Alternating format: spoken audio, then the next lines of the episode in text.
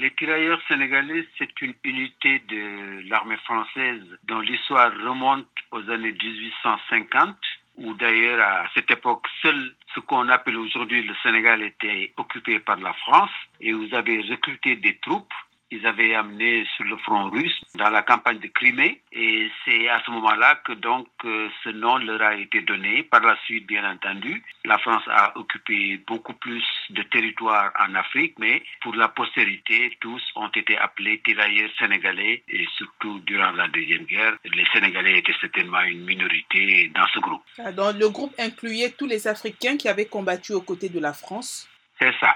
Quelle a été leur contribution dans la Deuxième Guerre mondiale? Dans la Deuxième Guerre mondiale, euh, tout d'abord, il faut noter que dans l'attaque des Allemands contre la France en 1939 et en 1940, il y avait quelque chose comme 200 000 soldats noirs dans l'armée française. Et on peut aussi dire que, en fait, ce sont certainement les derniers à se rendre dans bien de ces combats, ce qui a d'ailleurs frustré les Allemands à l'époque car ces troupes euh, étaient des soldats bien formés, en fait, qui avaient été mobilisés déjà et entraînés en Afrique avant d'être amenés en France. Et donc, il y avait une tradition guerrière, une mentalité de résistance dans ces troupes qui, comparées aux troupes métropolitaines, ont opposé une résistance plus acharnée, disons, contre les Allemands. Et à la défaite française, la plupart de ces soldats ont été emprisonnés comme prisonniers de guerre. Certains ont été libérés et remis entre les mains du gouvernement de Vichy, lorsque ce gouvernement s'est plus ou moins accoquiné avec l'Allemagne nazie. Et certains de ces soldats ont été rapatriés en Afrique, certains ont été conservés en métropole. Donc ça, c'est la première phase. La deuxième phase, c'est lorsque De Gaulle et les forces françaises libres se sont opposées à ce que la France se rende à l'Allemagne. Ils ont créé une armée en Afrique et la seule armée française qui est suivie de Gaulle à ce moment sont les troupes africaines stationnées en Afrique centrale en particulier et donc qui ont rejoint les forces françaises libres et par la suite d'autres soldats africains sont venus les rejoindre et ils ont combattu en Afrique du Nord, Birakem, Tobruk, etc.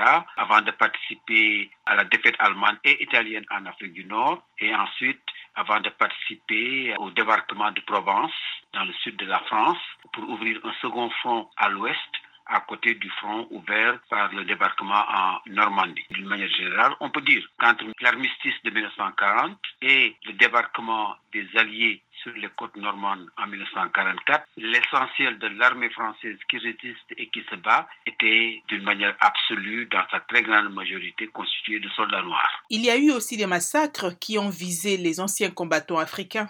Il y a des massacres perpétrés par les Allemands. Les Allemands ont rarement respecté les conventions de Genève pour les prisonniers de guerre s'agissait de Noirs. Donc, on ne sait pas trop les chiffres, mais ce sont des milliers. On est, beaucoup d'historiens sont toujours de ces pistes pour savoir combien de soldats noirs qui se sont rendus ont été massacrés par les Allemands et n'ont pas été faits prisonniers et donc traités comme ils devaient l'être. Durant la phase de retraite des Allemands en 1944, là aussi les Allemands ont exécuté beaucoup de Noirs qu'ils avaient pris comme prisonniers, en particulier après le débarquement en Provence.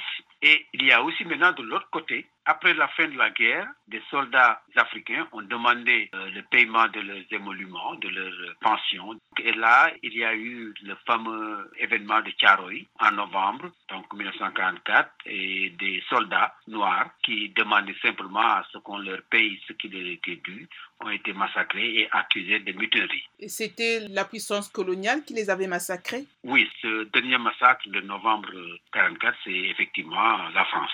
Aujourd'hui, il y a beaucoup de gens, beaucoup de voix qui s'élèvent pour demander la reconnaissance et les indemnisations des anciens combattants par la France. Où en est-on avec euh, ces requêtes? Il y a trois choses. Une chose, c'est que juste après la guerre, il y a eu une sorte d'élan de, reconnaissance. Comme d'ailleurs, après la Première Guerre, il y a eu des monuments, des cimetières qui ont été décorés. Et donc, on avait plus ou moins reconnu, accepté que des soldats noirs étaient morts pour la France.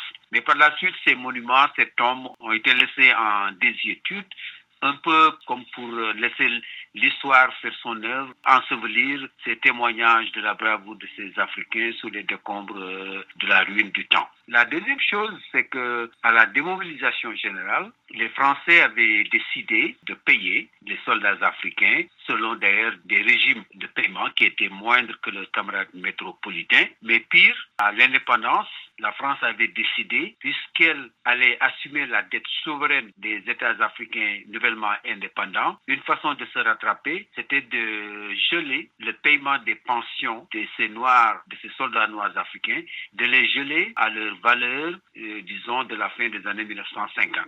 Donc ça, c'est le deuxième scandale qui finalement faisait que les soldats africains étaient payés encore dans les années 80, dans les années 90, comme ils avaient été payés dans les années 50. Donc, il n'y avait pas de revalorisation.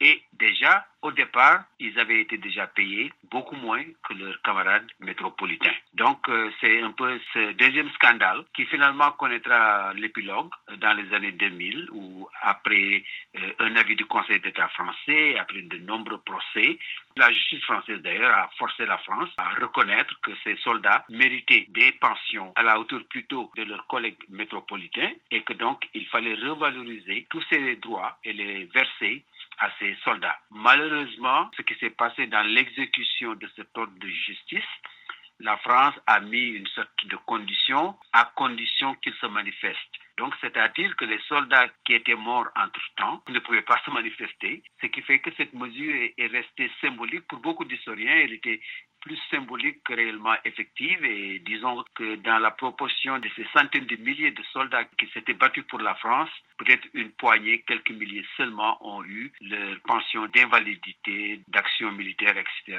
revalorisée dans les années 2000.